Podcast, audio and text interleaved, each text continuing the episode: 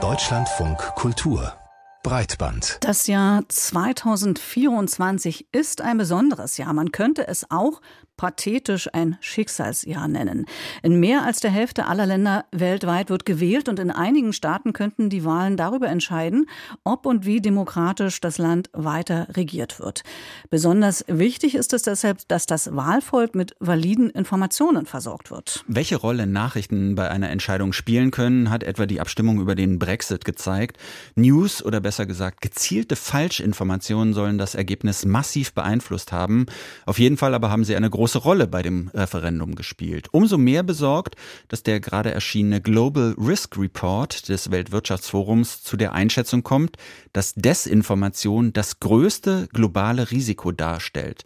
Darüber haben wir mit Uschi Jonas gesprochen. Sie ist beim gemeinnützigen Recherchezentrum Korrektiv Leiterin der Redaktion Faktencheck. Und zuerst haben wir Uschi Jonas gefragt, ob sie die Auffassung des Weltwirtschaftsforums teilt, dass Desinformation das größte globale Risiko Risiko darstellt? Also aus meiner Sicht ist auf jeden Fall zum einen Fakt, dass Menschen sich immer weniger über klassische mediale Verbreitungswege wie Zeitung, TV und Radio, wie es einfach früher war, wo früher klar war, da bekommt man gesicherte Informationen, informieren und es viel, viel mehr dazu kommt, dass Leute direkter, ungefilterter irgendwo zwischen anderen Unterhaltungsposts auf Social Media irgendwie mit Informationen überflutet werden und dass es da gleichzeitig natürlich journalistisch gesichert recherchierte Informationen schwerer haben, damit in Wettbewerb zu treten und es dadurch auch einfach immer einfacher wird für emotional, meist emotional aufgeladene Desinformation, die Leute bewusst ähm, manipulieren will, da durchzudringen, als mit sehr nüchternen Informationen. Das ist mal so das eine Problem, was ich sehe und warum ich diese, diese Einschätzung quasi unterstütze. Und das andere ist, dass wir uns gerade in einer Zeit befinden, in der es auf der ganzen Welt sehr, sehr viele Krisen gibt. Seien es Kriege, bewaffnete Konflikte, ökonomische Krisen, aber auch der Klimawandel, der natürlich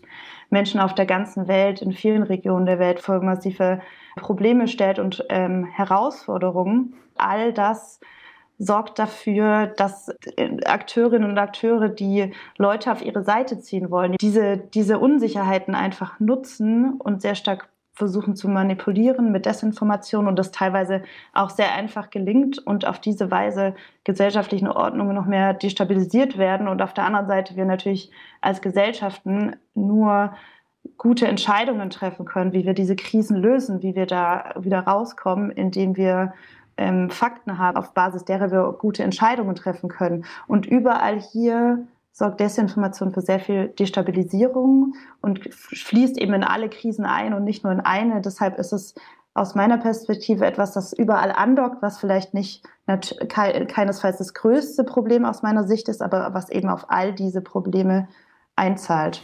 Wir haben es ja nicht nur mit den Krisen zu tun, sondern 2024, das ist auch ein Superwahljahr. Es wird geschätzt, dass fast die Hälfte der Menschen zu Wahlen aufgerufen ist. Nicht alle davon in lupenreinen Demokratien, aber die größten Demokratien sind mit dabei. USA, die EU, auch Indien. Gleichzeitig wurden Faktenchecks mancher Plattformen zurückgeschraubt oder sind wie bei Telegram zum Beispiel kaum zu moderieren. Stolpern wir da in eine Katastrophe? Ich glaube auf jeden Fall, dass es wichtig ist, dass wir als Gesellschaft total wachsam sind und auch gewappnet sind, was das angeht. Ähm, uns erfüllen die Pläne oder auch das Verhalten zahlreicher Social-Media-Konzerne definitiv mit, mit großer Sorge. Wir haben das zum Beispiel jetzt gesehen, als der, die Krise, der Krieg im Nahen Osten begonnen hat, als es wirklich von 0 auf 100 auf X, auf Telegram und TikTok vor allem sehr, sehr viel Desinformation gab, die nicht zu stoppen war.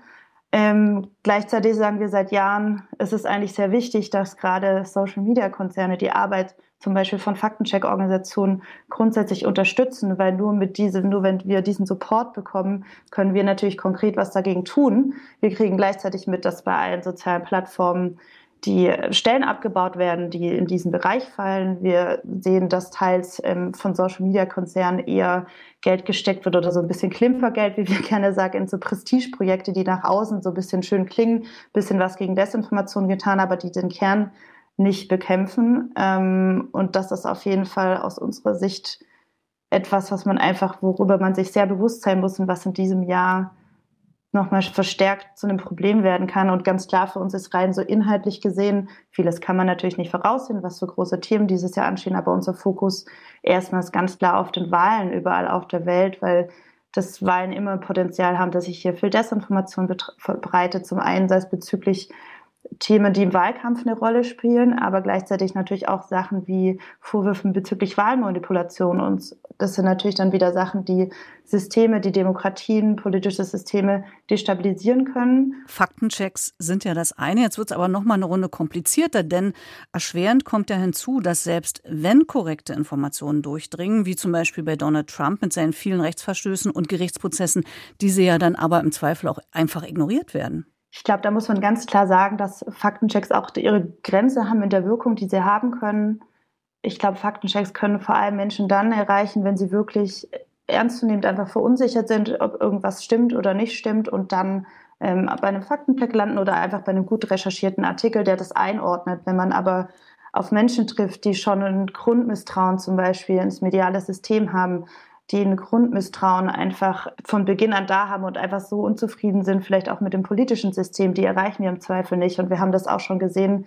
Wir sind mal so stichprobenartig in Austausch getreten mit Personen in sozialen Netzwerken, die eine Falschbehauptung verbreitet hatten und haben sie mal, haben sie aufgeklärt, ah, das war übrigens eine Falschinformation und Leute dann teilweise darauf reagiert haben mit, ja gut, mag sein, aber es ist mir egal, weil ich möchte trotzdem nicht, dass die und die Person zum Beispiel gewählt wird. Und wenn das dafür sorgt, dass ich damit dafür sorgen kann, auch mit einer falschen Information, dass die Person nicht gewählt wird, ist mir das egal. Dann bin ich trotzdem froh, wenn das was wirkt. Deshalb ähm, ganz klar, Faktenchecks sind etwas, was an einer Stelle wirkt, aber an anderer natürlich nicht. Sie haben das vorhin so ein bisschen, ja, fast abfällig gesagt, dass da zum Teil nur so Klimpergeld in Prestigeprojekte reingesteckt wurden. Aber trotzdem, wenn man mal guckt, in den letzten Jahren, vor allem seit der Wahl Trumps im Jahr 2016, auch in den Corona-Jahren, da wurden ja viele Millionen an Forschungs- und Fördergeldern für den Kampf gegen Desinformation eingesetzt. In Ihrem Haus, da wurden neue Redaktionen eröffnet, die sich explizit mit Faktenchecks beschäftigen. Es wurden Bücher geschrieben und in Schulen Schulen gelehrt. Würden Sie das Erreichte als Erfolg bezeichnen? Ich würde auf jeden Fall sagen, wir sind ähm, in dem Sinne auf einem guten Weg, weil es sich gezeigt hat in den letzten Jahren, dass zum einen das Problem größer geworden ist, äh, was Desinformation angeht. Es begann so ein bisschen mit der Corona-Pandemie, dass das so langsam etwas war, was so in die Breiten der Gesellschaft gedrungen ist und gleichzeitig das auch dafür gesorgt hat, dass sich mehr Menschen damit beschäftigt haben, dass es das überhaupt gibt und sich auch selber damit beschäftigt haben, okay, was kann ich denn vielleicht dagegen tun?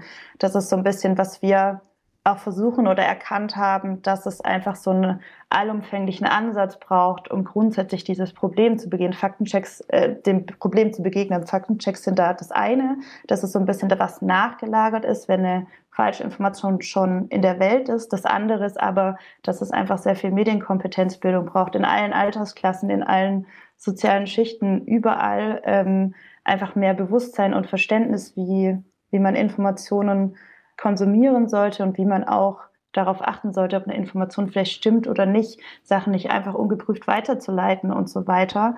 Und wir da einfach sehen, okay, es braucht verschiedene Ansatzpunkte, um dagegen vorzugehen. Genauso braucht es Regulierungen, genauso braucht es Dinge, die sozial, soziale Netzwerke dazu bringen oder die Konzerne dahinter, etwas gegen Desinformation zu tun. Aber ganz klar, bei manchen Sachen sind wir auch der Tropfen auf den heißen Stein. Unsere Redaktion besteht aus neun Personen, die Faktenchecks recherchieren und schreiben. Das ist am Ende natürlich nicht viel angesichts der Masse an Desinformationen, die es weiter im Netz gibt und die es auch weitergeben wird. Wer ist denn im Moment der größte Produzent von Fake News aus Ihrer Sicht? Kann da ein staatlicher Akteur ausgemacht werden oder eine politische Bewegung oder ist es eher Unwissenheit, die ein Bild in einem falschen Kontext in der Telegram-Gruppe viral gehen lässt? Also wie sehr können Sie in der Redaktion herausfinden, wer aus welchem Grund eine bestimmte Nachricht in die Welt setzt? Manchmal kann man das rausfinden, warum jemand eine bestimmte Nachricht in die Welt setzt, einfach wenn man zum Beispiel weiß, okay, ganz klar, da steckt zum Beispiel eine Telegram-Gruppe dahinter, die sehr viel pro-russischen Content zum Beispiel teilt, ne, dann kann man sich das natürlich erschließen. Und das sind dann aber auch wieder Sachen, die man dann oft sagen kann, wenn man rausfindet, wo der Ursprung zum Beispiel von einer, von einer Falschmeldung herkommt. Manchmal ist es aber auch so, dass sich eine Meldung so stark verbreitet, dass man den Ursprung nicht mehr findet. Und dann ist es manchmal schwer auszumachen und oft auch eher im Zweifel eine Mutmaßung. Aber grundsätzlich ist es schon so, dass man einerseits sagen kann, es gibt jetzt nicht den einen Akteur, der der größte Hersteller von, von Desinformation vielleicht ist. Immer wenn es neue Krisen gibt, mischen sich neue Akteure ein. Beispiel hier wieder Nahe Osten. Da haben wir gesehen, dass es Desinformation viel gab von allen Seiten, die ähm, teilweise sogar von direkt von staatlichen und staatlichen Akteuren auf Seiten Israels kamen, aber die da auch direkt von der Hamas kamen. Was wir aber zum Beispiel durchaus beobachten, ist, da Akteure, die pro-russische Desinformation verbreiten, da überall mitspielen. Also verstärkt wir uns das natürlich zunächst auf zu Beginn des Ukraine-Kriegs 2022. Aber pro-russische Akteure mischen sich jetzt genauso mit Desinformation und Stimmungsmache in Bezug auf den Nahen Osten ein und haben wir sogar jetzt in Bezug auf die Bauernproteste gesehen. Uschi Jonas beim gemeinnützigen Recherchezentrum Korrektiv, Leiterin der Redaktion Faktencheck zu der Gefahr, die von Desinformation ausgeht. Wir danken für das Gespräch.